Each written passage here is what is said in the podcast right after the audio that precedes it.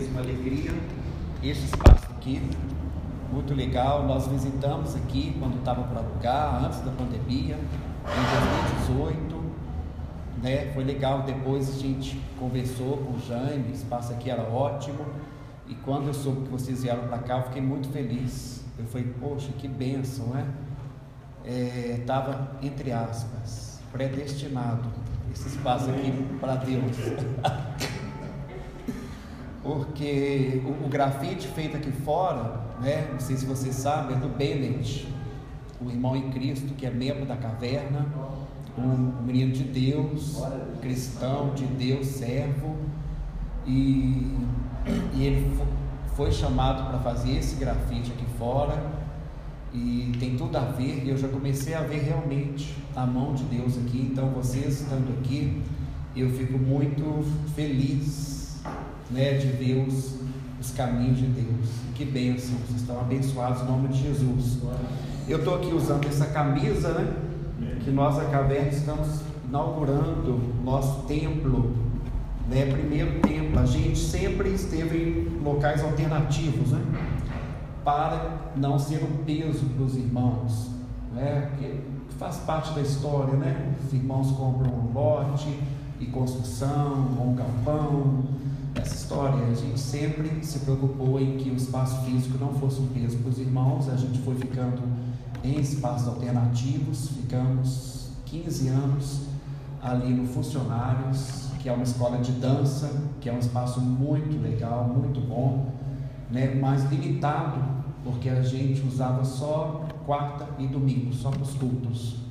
É, então, a necessidade de, de ter mais encontros, mais atividades e por orientação de Deus a gente está construindo ao lado do nosso projeto social Morro das Pedras, né? lá no bairro Estoril, Morro das Pedras. E ainda não voltamos presencial, mas o espaço também a gente está nessa expectativa. Ok, amados? É, Bênção, alegria demais a gente estar aqui. Deixa eu colocar meu celular aqui, para a gente não perder noção da hora. Vamos ser né, é, sucintos. Esse texto, gente, por que, que, que ele foi escolhido? É, na caverna, cada domingo, é um dos líderes ou pastores é que prega. E, e o, o Júnior, um dos nossos pastores, que trabalha no projeto social Reconstruir, ele me fez um pedido anteontem, né? Ele estava na escala de hoje, houve imprevisto e ele perguntou se eu poderia substituí-lo. E nós estamos lendo, estudando todo domingo o Evangelho de Lucas.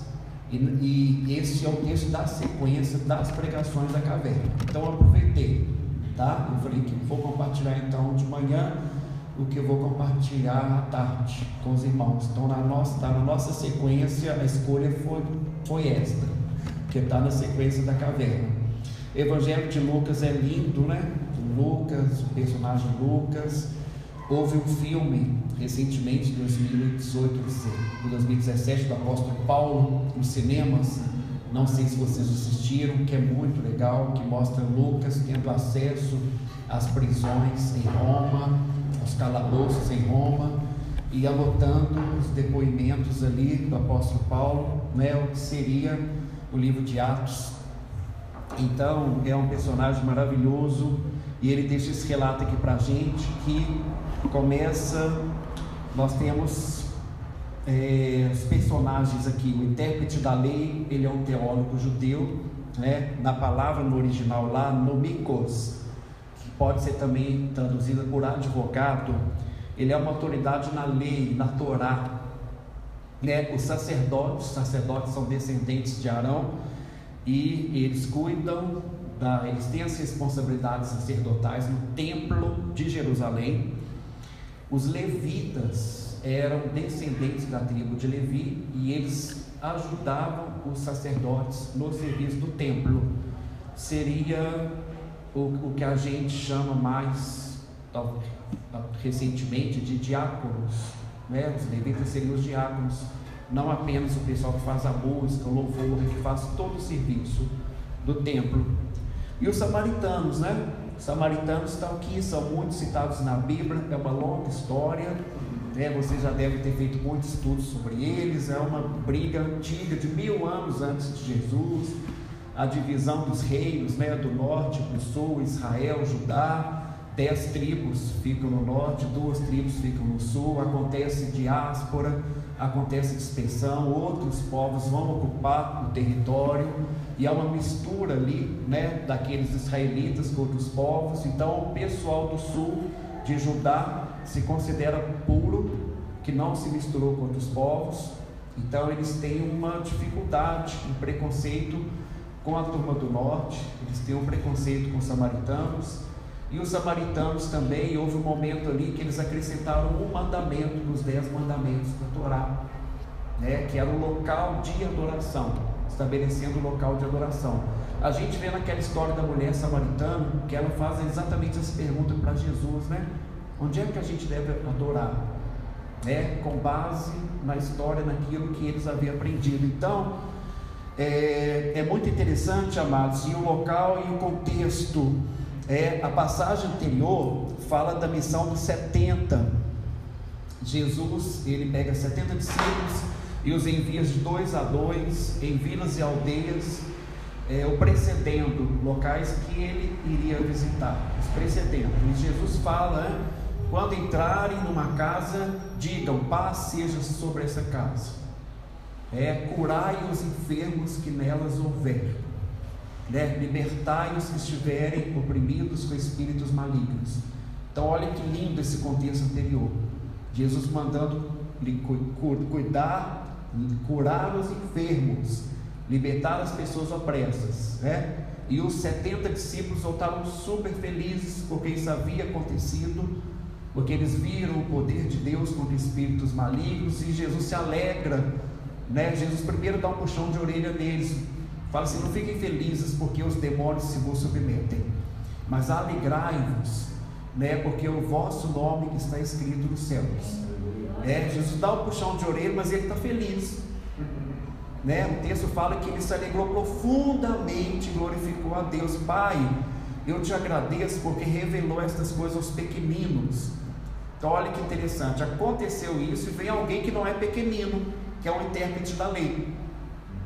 Né? Vem alguém que não é pequenino, que é um intérprete da lei, que faz parte da elite judaica, né? com toda a sua sabedoria, o seu conhecimento, a sua posição ali naquela sociedade, os seus privilégios como intérprete da lei, é, e ele chega a seguir. E esse caminho, amados, de Jerusalém a Jericó, é uma descida de 975 metros e são 29 quilômetros. 29 quilômetros é o quê? Daqui até Betim? Quem tem noção, hein? É mais? Esmeraldas? É menos contagem? Neves? Não sei. Contagem, né? Contagem. Betim, né? Nova Lima, 29. Gente, o, o povo andava a pé, viu? Né? Alguns tinham cavalo, mas era a pé, o povo andava muito a pé. e era um caminho muito com muitas pedras, muito pedregoso e que era para então eram locais fáceis para as pessoas se esconderem. Então era um local propício para bandidos se esconderem surpreenderem os caminhantes daquela estrada. É esse contexto aqui que Jesus está falando. E amados, aqui existe uma mensagem muito clara para os religiosos, tá? Mas o que eu quero destacar aqui?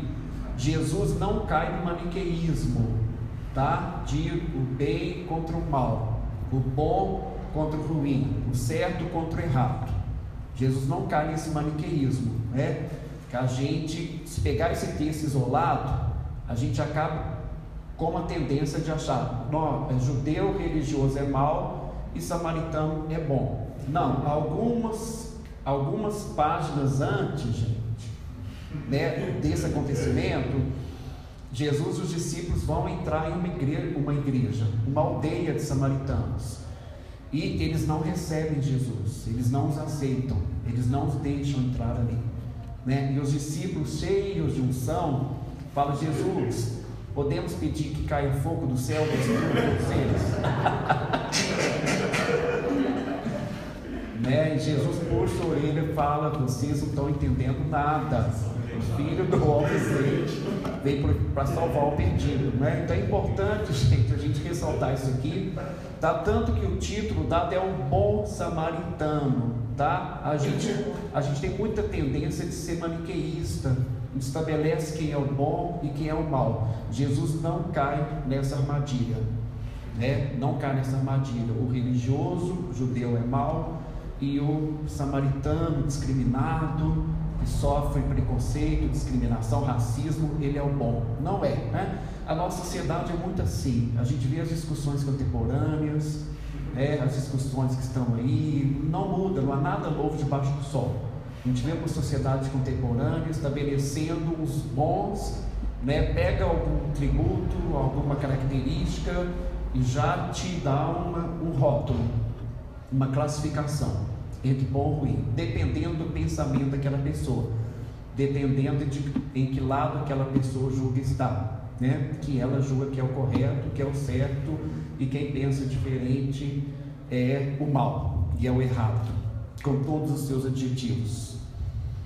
Então, amados, é, Jesus, a, a parábola aqui está muito clara de mostrar que sábios e instruídos não compreendem os mais simples mandamentos. É, aquele instrutor da lei, ele desejava duas coisas: primeiro, justificar-se, né? ele quer se justificar porque ele cumpre a lei, então ele, ele pode entrar no reino, ele pode entrar no céu, e mais do que isso, ele quer colocar Jesus em prova, ele tem uma má intenção. A gente percebe isso muito dos religiosos, os religiosos estão muito incomodados com Jesus. É, porque Jesus não segue aquela linha sacerdotal, convencional, é como João Batista havia quebrado isso, não é? Todo aquele movimento, todo, todo a forma como deveria se exercer aquele sacerdócio. João Batista abandona tudo e vai lá para o deserto, totalmente alternativo, totalmente underground, é, totalmente punk, e ele vai lá e prega arrependimento e Jesus também é fora da caixinha, então incomoda a galera que está no sistema, a galera que se dedicou, galera que estudou, né, que fez pós-graduação, fez doutorado em divindade. Então Jesus está incomodando, né? Esse cara, quem esse cara acha que ele é? Olha lá de onde, de onde ele vem. Olha de onde ele vem, né? Então ele está incomodado, então eles querem colocar Jesus em prova. Né? E porque Jesus está fazendo coisas legais. Então a gente vê que aqui tem um incômodo, tem uma inveja, né? E tudo, tudo negativo. E aquele intérprete da lei não buscava aprender genuinamente de Jesus. Né? Ele quer colocar uma armadilha para Jesus e acaba sendo uma armadilha para ele mesmo. E Jesus, é muito legal, gente, que ele pergunta: Cadê? Mestre, que farei para herdar a vida eterna? É legal que Jesus responde com uma pergunta. Gente, isso é muito massa. Né? E a gente fala sobre é, vários assuntos, né? especificamente a gente trabalha com sexualidade. E as pessoas perguntam muito, né? Hoje, toda essa questão da diversidade sexual, essa questão LGBTQIA, é, e uma, uma das coisas, uma, da, uma das dicas que a gente dá para as pessoas, né? Você não entende nada da, daquela, daquele universo, daquela identidade, daquele movimento. Não se preocupe em chegar com respostas. Faça perguntas. Faça perguntas. Eu me lembro que eu aprendi isso nos anos 90 com o pastor Fábio, fundador da Caverna. Nós éramos voluntários de uma ONG de apoio a pessoas com HIV e AIDS, Grupo Viver né? e a maior parte dos membros do grupo eram pessoas é, de comportamento homossexual. E eu me lembro que uma noite, acabou a reunião, a gente já estava lá à mesa, tinha intimidade com eles, o Fábio virou e falou assim, gente, posso fazer umas perguntas para vocês? Vocês não vão ficar chateados? Aí pessoal pode perguntar, Fá, pode perguntar o que você quiser. Aí ele começou a perguntar é, por que, que vocês acham que vocês são, são gays? Vocês acham que vocês já nasceram assim? Começou a perguntar e eu pensei assim, hum, Jesus, Maria, José, eu sou crente há 200 anos, eu nunca vi um pastor perguntar nada para ninguém. Um pastor perguntar, eu nunca vi. Eu vi o contrário. Os pastores já chegam com a resposta. Né? O que me marcou foi, por fato, foi corriqueiro, foi simples. É, não era o universo que ele conhecia, conhecia o universo da música, do metal, principalmente, né? e, outros universos com os quais ele havia trabalhado com a Tânia. Então ele estava ali no meio de uma galera de comportamento homossexual e começou a fazer perguntas. Eu falo, e Jesus está aqui, né, é, fazendo isso. Aquele mestre da lei faz uma pergunta, Jesus devolve com uma pergunta. É, mestre, o que farei para herdar a vida eterna? É, e Jesus emenda com uma pergunta: O que está escrito na lei? Como lês? Né? Então, gente, isso é maravilhoso. A gente tirar esse fardo de querer estar trazendo sempre respostas, e é muito bom a gente fazer as pessoas refletirem até sobre aquilo que elas estão perguntando, sobre a demanda delas, né? para a gente entender o que, que ela pensa, qual é o desejo, qual é a vontade, porque o, o objetivo desse intérprete aqui não é o que ele está fingindo, né? não é que ele está fingindo. Então é, é muito lindo esse ensinamento de Jesus. Jesus devolve a pergunta, né? É, foi aquilo que, que ele fala lá em, em João 3, né? É, com Nicodemos, e Jesus fala assim: peraí, você é mestre da lei e não sabe isso? Né? Você está me perguntando?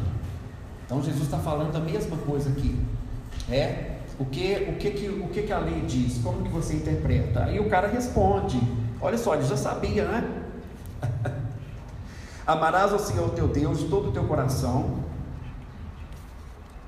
Ah, obrigado, querido.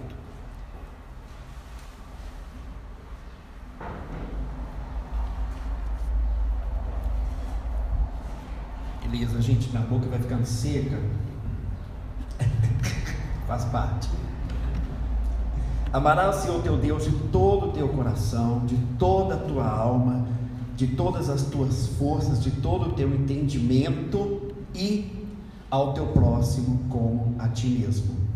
Né? Ele deu essa resposta que estava lá na lei, já estava escrito lá na lei, lá na Torá, lá em Deuteronômio 6, versículo 5, já estava esse mandamento de Deus, né? que é lindo, e deixou só abrir lá rapidinho, Deuteronômio 6, 5, porque o versículo que se segue é muito legal. É, Ouve, ó Israel, Senhor nosso Deus é o único Senhor. Amarás o Senhor teu Deus de todo o teu coração, de toda a tua alma, de toda a tua força. Estas palavras que hoje te ordeno estarão no teu coração. Tu as inculcarás a teus filhos, e delas falarás assentado em tua casa, andando pelo caminho, deitando-te e levantando-te também as atarás na tua mão por sinal e te serão por faixa entre os teus olhos, e as escreverás nos umbrais da casa e nas portas, né? Nossa, só isso aqui já, já vem milhões de pensamentos de compartilhar, de pregação, né? Olha o que Deus está falando que é para ensinar os filhos. O amor. Quantas vezes a gente esqueceu isso, tentou passar para os filhos usos e costumes, né? E não o que Deus está mandando aqui. Mas vamos voltar aqui para Lucas é. E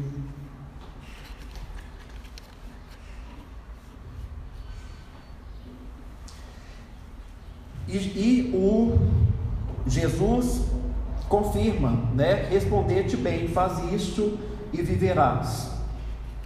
É, então, é, essa, é, é, é, essa ordenação, ela está dizendo que é necessário ter fé, deleitar-se ter prazer no Senhor. É, e, gente, o que deveria ser o, a pergunta, a inquietação daquele intérprete da lei, né, o que deveria ser uma grande oportunidade é o que? É o reconhecimento de que isso é impossível ao coração pecaminoso. Amar a Deus de todo o seu coração, de toda a sua alma, com todas as suas forças, com toda a sua razão, seu entendimento e ao próximo como a si mesmo. Né? Deveria ser o lamento daquele intérprete da lei. De falar, Jesus, eu sei o que a lei manda, mas eu não consigo. É, que é a realidade de todo coração pecaminoso. Né? E aí entraria a grande resposta, a grande maravilha: Jesus cumpre isso por nós. É, em Jesus a gente vai poder viver esse mandamento. Só em Jesus.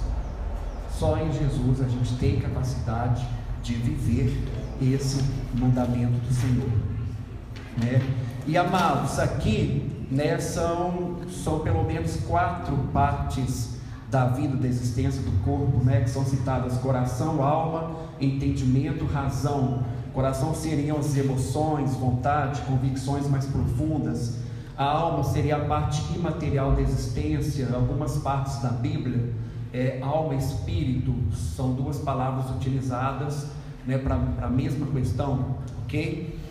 Entendimento, a razão, é, a sua parte racional, forças, as suas habilidades, os seus dons, os seus poderes.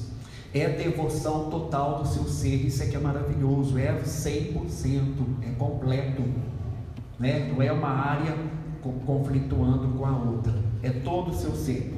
E Jesus fala: Você respondeu corretamente, nada de errado na resposta, faça isso, você viverá. E aqui, gente, a gente vê que o conhecimento do que se deve fazer por si só não é suficiente. É necessária a ação. É necessário que se faça. Não basta apenas saber. Não basta apenas saber. Gente, eu que sou um pouquinho mais velho do que vocês, né? Como o Jane falou, né? a gente vê que as mídias sociais elas tornaram um lugar de fala para um monte de gente. E eu falo isso com muito lamento no coração, né? Eu vejo tanta gente falando muitas coisas legais, inclusive, mas que não fazem nada. Que não fazem nada.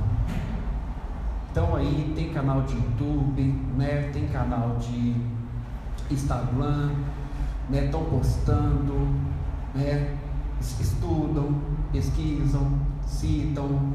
Legal, amo isso, amo. Quem me conhece sabe o quanto que eu amo os estudos, né, as pesquisas, os livros. Né, sou até meio viciado em livros. O Jaime sabe. o Jaime já mergulhou lá no nosso arquivo. Sobreviveu. Mas é meu lamento, gente, ver assim tanto potencial, né, tanto entendimento, tanto conhecimento e zero prática. E zero prática. Jesus está confrontando isso aqui. Não basta que você saiba o que é certo, né, o que é bom, o que é verdade. É necessário que você haja. O instrutor da lei está longe de conseguir fazer isso. Né? Ele está querendo se justificar, ele não está sendo sincero naquele diálogo, né? Então, ele, ele continua, ele quer se justificar, permanecer no seu lugar de conforto, ele joga outra pergunta, e, e aí piorou a situação dele. ele poderia ter ido embora para casa quietinho, né? Mas ele insistiu e joga outra. Quem é meu próximo? Ixi, aí a casa caiu. É, e ele faz com essa pergunta, gente, ele tenta eliminar a, res, a responsabilidade pelos outros, fazendo que algumas pessoas não fossem consideradas seu próximo. Isso é do ser humano, isso está em nós. É a gente classificar, a gente qualificar, a gente avaliar uns e desqualificar outros, né? de uma maneira de nos é, isentar da responsabilidade de estar na vida do outro, de cuidar do outro. A gente vai criando vários mecanismos de classificação e nisso nós vamos excluindo. Né? Isso, é natural, a gente não precisa fazer esforço para isso. Faz parte da nossa natureza adâmica caída. É.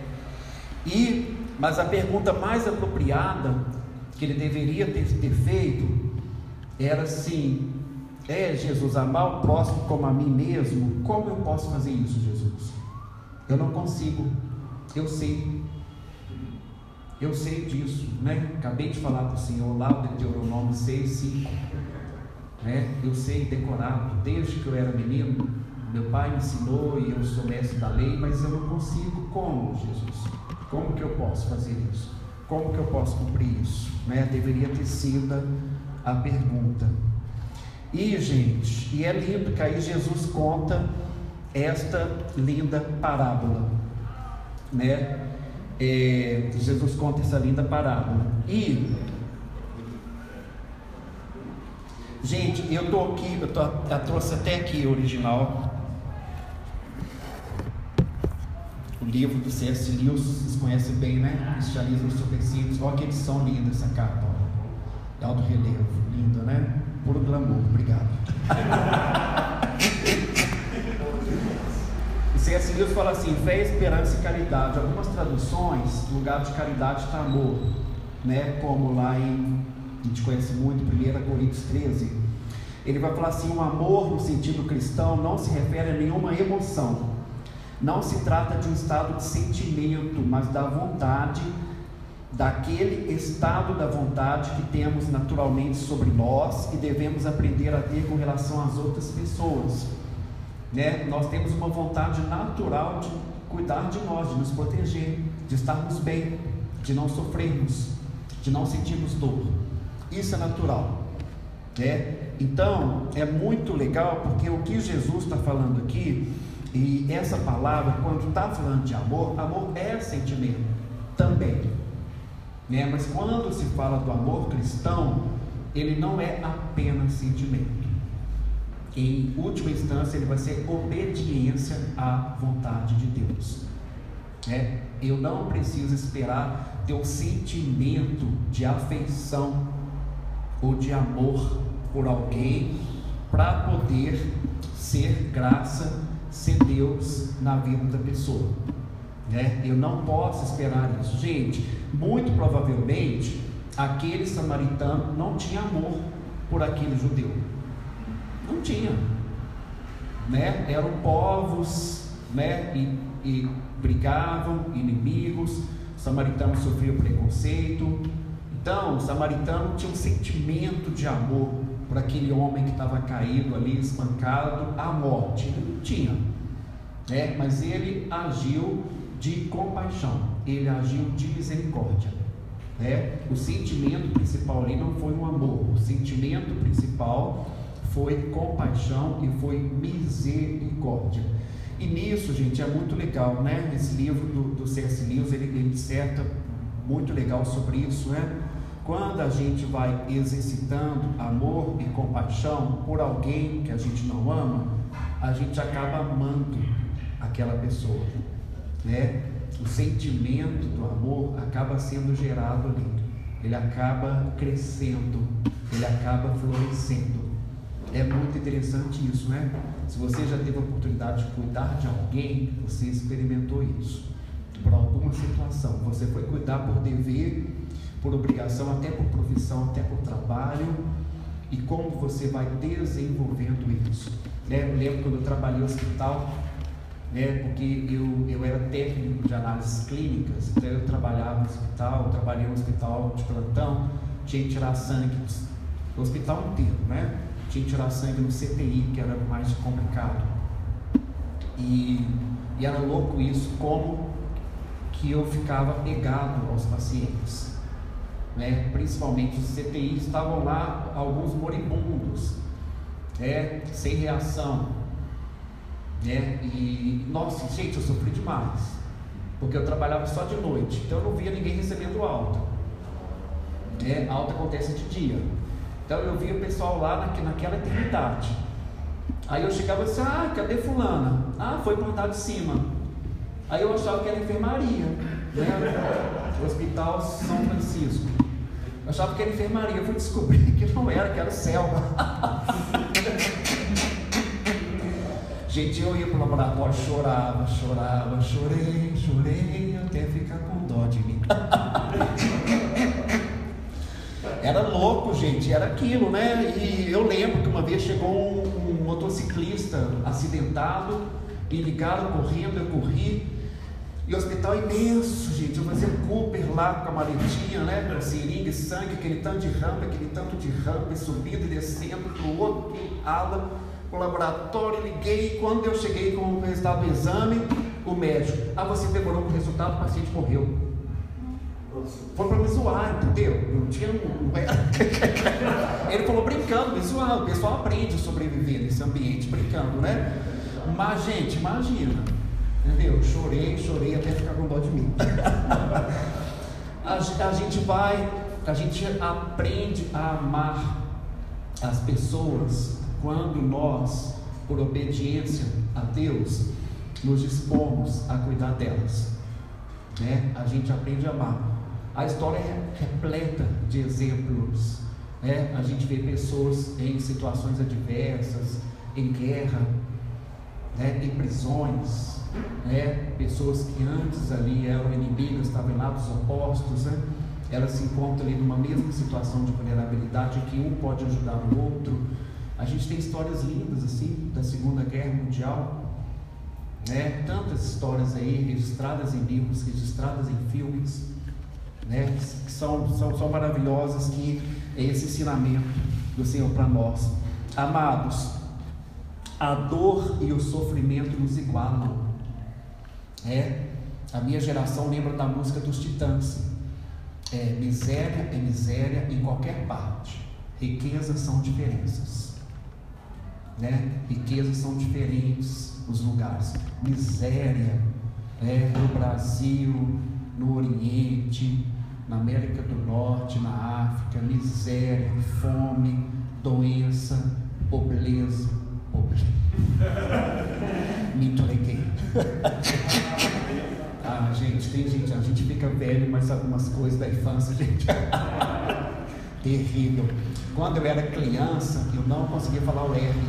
Eu só falava assim com L, minha infância. Aí eu sofri bullying minha infância toda, eu falava só três e tal. E, e, as, e as crianças né, do grupo, e eu, eu, não, eu, não, eu não sabia que era diferente, eu não conseguia entender a diferença, para mim era tudo igual. E as crianças falavam assim: fala três, eu três, 33, 33.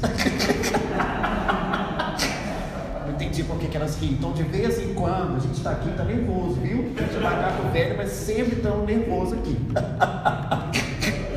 a gente se entrega. Igual eu falei, o Fábio, gente, quando ele ficava nervoso, vinha o sotaque carioca. E ele falava sem perceber o S carioca. É assim, tá? Mas podem rir à vontade. Vamos voltar aqui. né, gente? A violência, a mulher, gente, que sofre agressão, mulher que é violentada, a dor é a mesma. Em qualquer época, qualquer cultura, qualquer classe social, qualquer ambiente que ela estiver, a pessoa que sente fome, né? a pessoa que sente frio, que sofre com calor, a pessoa que é rejeitada, a pessoa que é abandonada, a pessoa que é traída. A dor é a mesma. A dor é a mesma. Né? A mãe que tem um filho que nasceu doente, né? a dor é a mesma. A dor e o sofrimento nos igualam. Jesus está mostrando isso. A nossa cultura, a nossa sociedade, ela cria né, elementos, ela cria categorias, ela cria instituições, ela cria hierarquias, ela cria é, valores. É, mas Deus, quando Ele olha para a humanidade, Ele está vendo toda a dor, todo sofrimento universal que é fruto do pecado. É, e Ele ama a todos, ele amou ao mundo de tal maneira que enviou o que ele tinha de mais precioso. A dor é universal e a dor é atemporal. E a nossa sociedade individualista, ela ela tenta nos impedir de praticar a caridade. O tempo inteiro ela tenta nos impedir de praticar a caridade. É porque a gente não tem tempo para nada. É uma correria, é como já me compartilhou que é a luta pessoal que ele está vivendo, a sociedade dizendo assim, não, você tem que cuidar de você. É, semana inteira você está preocupado com as contas, você está preocupado com o boleto, você está preocupado com a prestação, você está preocupado com o aluguel que vai crescer. A nossa sociedade individualista, a nossa sociedade contemporânea, ela é um convite para o individualismo, porque são tantos encargos, né, que inclusive vai ser uma virtude, vai ser até um, um erro você se preocupar com o outro. Você sabe do que eu estou falando. É, muitas vezes a gente tem que fazer a caridade escondido, porque as pessoas vão nos xingar, vão xingar, vão chamar de bobo, de bonzinho, de bobo, aí tem um monte de texto, tem um monte de adjetivo. É?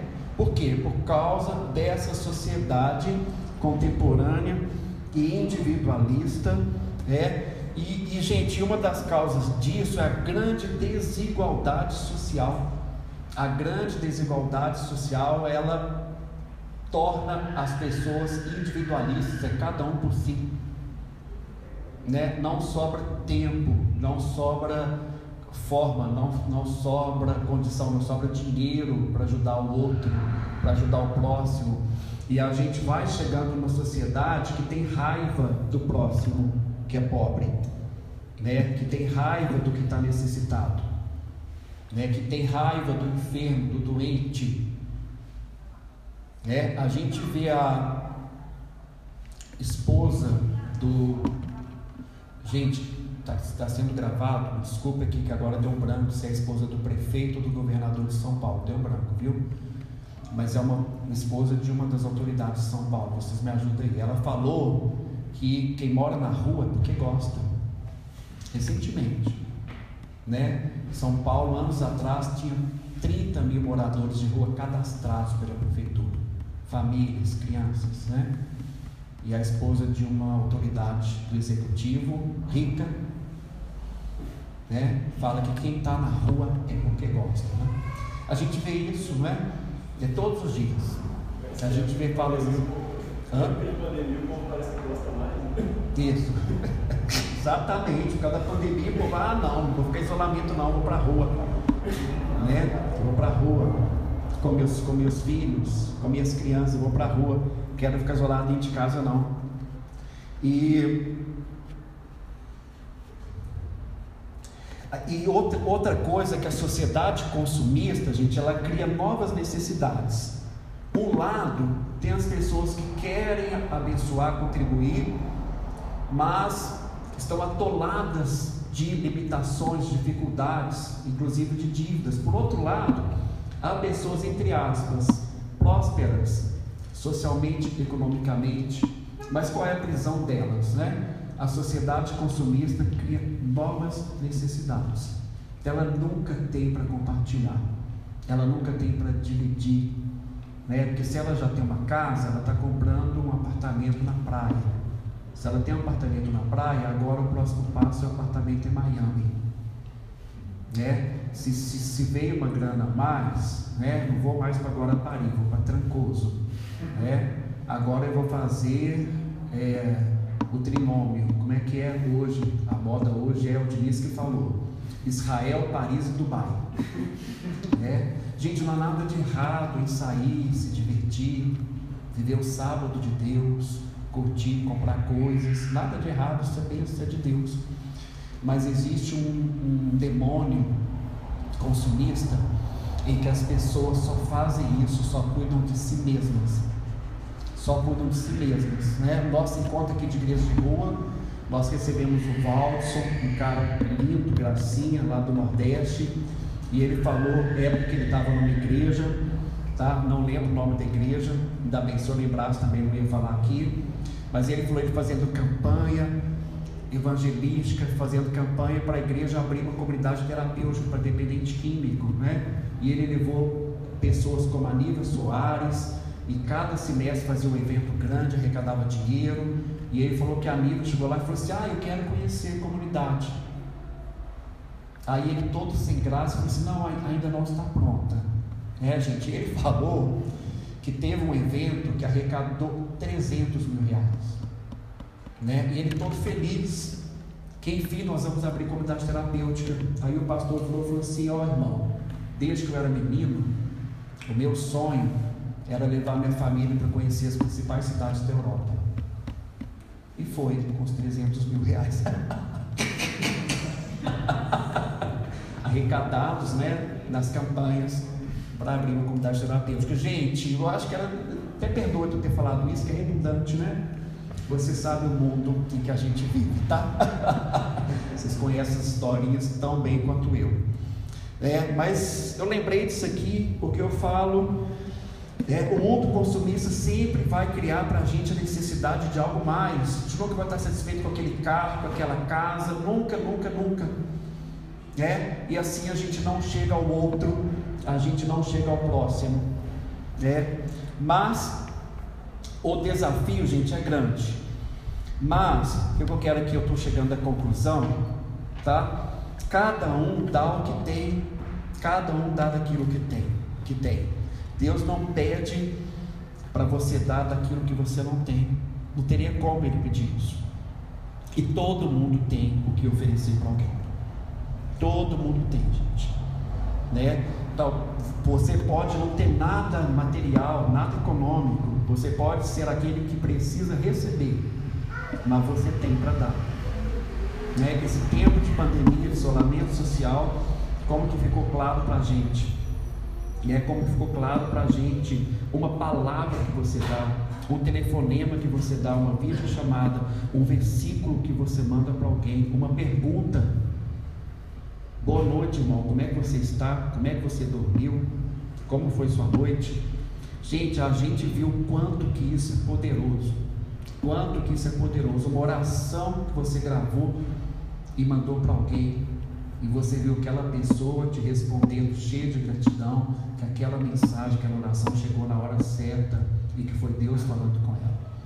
Né? Todos têm o que oferecer. Né? Gente, achei lindo o menino que veio aqui no ombro do pai, ele saiu sorrindo tanto, vocês viram? Tanto que ele ria. Falei, nossa, eu fiquei cheio, cheio de graça vendo o menino assim, tão feliz na igreja, indo para a escolinha, no ombro do pai, o sorriso dele nos abençoou. Alegria, falei, gente, a alegria dessa criança, olha só. Alegria, ele não sabe, mas a alegria dele nos abençoou. Ele deu para a gente o sorriso dele. O sorriso dele nos abençoou. Né? Nos encheu aqui de graça, nos ensinou, olha para as crianças, olha, lembra, recebe o reino de Deus como esse menino. Você está alegre de estar aqui igual ele, tá? Todo lindo, todo rindo cheio, pleno, corpo, alma, espírito. Todos têm o que dar. É... E aqui é, é, muito legal, porque o, o samaritano, primeiro ele cuida com óleo e vinho, né? Nós precisamos ter óleo e vinho, né? Eu não vou me, me alongar aqui, tá? Mas eu quero só pegar uma das metáforas disso, tá? Que a gente precisa estar tá cheio de Deus. Quero pegar o óleo e vinho aqui como Deus, como a unção de Deus, como Espírito Santo de Deus. A gente está com a vida buscando Deus, orando ao Senhor, buscando né, naquilo que a gente pode, né, uma música, um louvor, uma meditação na palavra. Né, a gente está recebendo mesmo é, a ação, a ministração do Espírito Santo de Deus nas nossas vidas nós vamos ter óleo e vinho para ministrar as pessoas, gente. E aqui Jesus nos ensina que essa ajuda ela é prática, imediata e ela precisa ser também no plano individual. Muitas vezes a gente fica limitado para socorrer alguém porque a gente vê o cenário todo tão terrível que a gente sente ah, para quê? Inútil, não vai mudar nada. Não vai mudar nada. Olha aqui, olha o cenário, olha a pobreza, olha a miséria, olha a desigualdade, olha as favelas, tanta gente doente. Muitas vezes a gente deixa de praticar o bem a uma pessoa porque a gente não consegue mudar o cenário.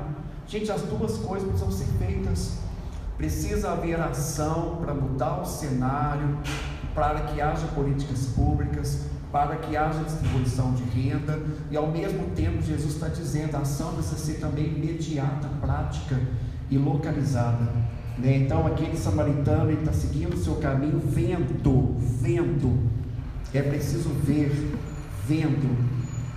Né? Nós temos a tendência de não querer ver aquilo que não nos agrada. A gente não quer ver aquilo que não nos agrada. Né? Eu me lembro que um parente, tempo atrás, falou assim: Ah, eu não vou em funeral, não, detesto funeral, detesto enterro. Aí eu respondi e falei assim: Eu adoro, né? Eu vou que eu adoro o povo chorando, gritando, né? Aquelas flores eu acho lindo, aquelas coroas, né? É que eu gosto, né?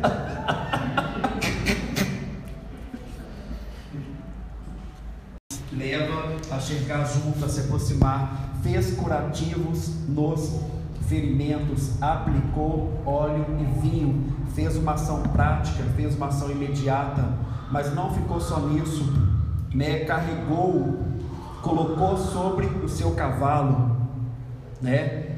Quando fala aqui que ele colocou, ele carregou literalmente, literalmente ele carregou aquela pessoa que não podia andar. Gente. Precisamos fazer isso a nossa vida inteira, né? De todas as maneiras. Quantas vezes nós estamos fracos, capengando, mancando, nós caímos, precisando que alguém nos socorra, que alguém nos levante, que alguém nos apoie, que alguém nos carregue. Isso para todos nós, né? Carregou, é muito lindo isso aqui, porque carregou, cadê?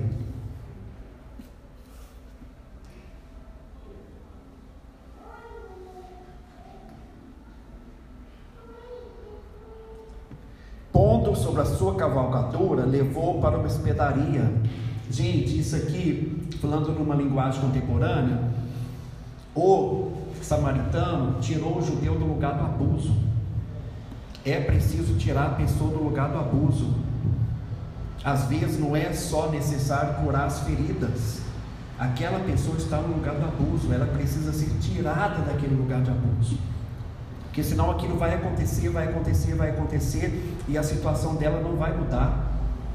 É, o samaritano tirou o judeu do lugar do abuso, levou para uma hospedaria, tratou dele, pagou dois denários, ele investiu daquilo que ele tinha, ele ainda falou assim: ó, se, né, se, for, se você fizer mais gastos, quando eu voltar aqui, eu vou restituir.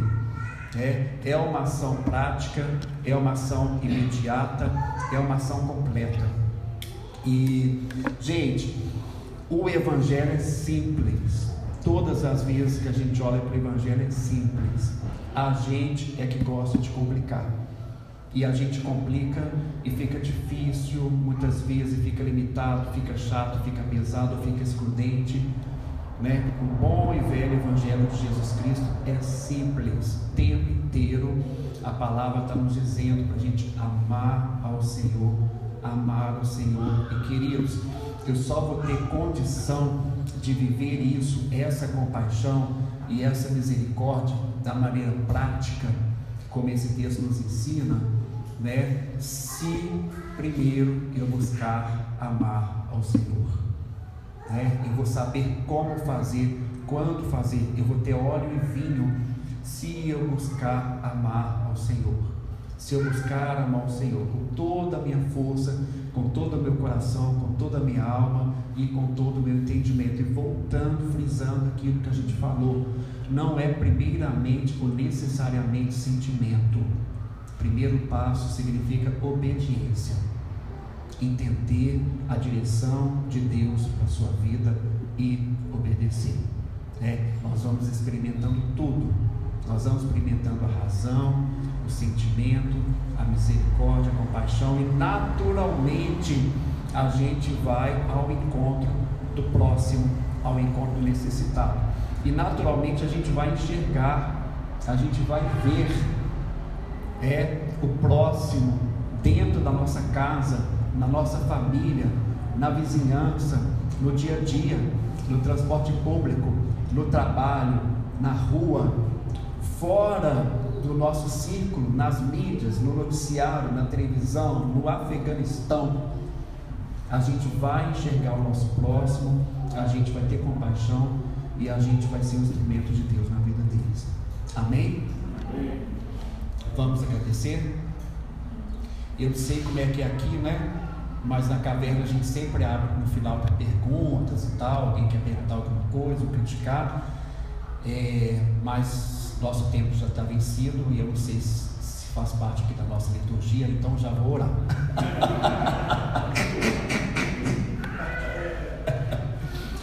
Deus, obrigado, Pai, por esse tempo, que a alegria está aqui, Deus. Que alegria essa casa, essa família, esses irmãos. Que privilégio, Deus, de poder acompanhar desde o princípio, desde o, o Gênesis, Pai. Acompanhar o Jaime, os sonhos, os projetos, a, o tanto tempo maravilhoso que a gente teve. Deus, os locais, Deus, que, que a gente estava procurando, que ele procurou na, na Praça Raul Soares no edifício JK, depois a alegria de abrir a comunidade na casa dele, que eu tive o privilégio de ir lá. Deus, e obrigado por esse espaço físico aqui, e obrigado porque a igreja é a gente em qualquer lugar, Pai. E obrigado por ver, Deus, esse trabalho perseverando em tempos tão difíceis. Obrigado por ver estas portas abertas Obrigado, Deus, pelo, pelo privilégio de poder acompanhar de vez em quando é, pelo Instagram. Obrigado em nome de Jesus, a tua palavra está sendo pregada com graça, com dedicação, com sabedoria e com humildade, com simplicidade com bons exemplos, Pai. Obrigado, Deus. Obrigado, Pai, porque nós somos daquele judeu arrebentado na beira da estrada, Deus nós somos, Deus, assaltados, violentados, despidos, nus, ensanguentados, machucados, caídos à beira da estrada, sem condição de nos mover, muitas vezes sem condição, inclusive, de gritar, de pedir socorro. Deus, sem condição de salvar a nós mesmos. Mas obrigado que o Senhor é o bom samaritano, Jesus. Senhor é o bom samaritano, o Senhor é o sacerdote, o Senhor é o Senhor, é o Criador, o Senhor é tudo, Deus. E o Senhor vai pelo caminho, o Senhor é o caminho, o Senhor vai na estrada, o Senhor nos vê, o Senhor nos vê, o Senhor não afasta de nós o teu rosto, o Senhor não afasta de nós o teu olhar, o Senhor nos vê e a gente prostrado, o Senhor se compadece. O Senhor se compadece, Deus. O Senhor que unge a nossa cabeça com óleo, o Senhor que refrigera a nossa alma, o Senhor que nos toma nos teus braços, nos leva para as tuas recâmaras, nos leva para a tua casa, para a tua morada, para os passos verdejantes, Deus, para as águas tranquilas e nos prepara uma mesa, Deus, perante toda a nossa dor, em cima de todo o nosso sofrimento, Pai. Obrigado, Deus, obrigado, obrigado, porque o Senhor é o bom samaritano nas nossas vidas e nós queremos ser imitadores do Senhor, queremos ser imitadores de Cristo, Pai. Nos ensina a te amar, Deus, nos ensina a te amar, como a palavra que o Senhor fala lá para a igreja de Éfeso, em Apocalipse. Deus, a exortação que o Senhor dá, voltem ao primeiro amor, à prática das primeiras obras, voltem, Deus, faça isso em nós a gente quer confessar aqui a nossa limitação, começar de mim, a nossa dificuldade, começar de mim, e a gente vem pedir neste domingo, Pai, converta todo o nosso ser ao Senhor, no nome santo de Jesus. Amém. Amém. Glória a Deus.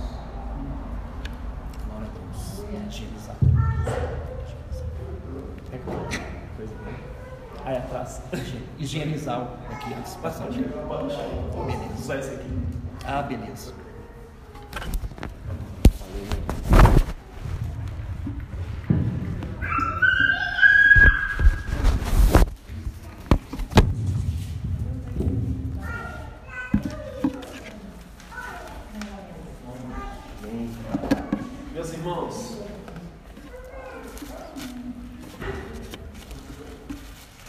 Obrigado. Obrigado, Pastor Geraldo. Nós somos imensamente gratos. E imensamente gratos por essa palavra também. E uma das formas da gente se compadecer, cara, é orando. E a gente faz isso todos os dias. Um dos objetivos pelos quais a gente se reúne, né? além de pedir a Deus perdão pelos pecados, de adorar a Deus, de ouvir e obedecer a Sua palavra, a gente intercede pelo mundo. E eu sei que nossa hora está um pouco avançada, mas não se furte disso, é um momento importante no nosso tempo. Queria que você se levantasse nesse momento.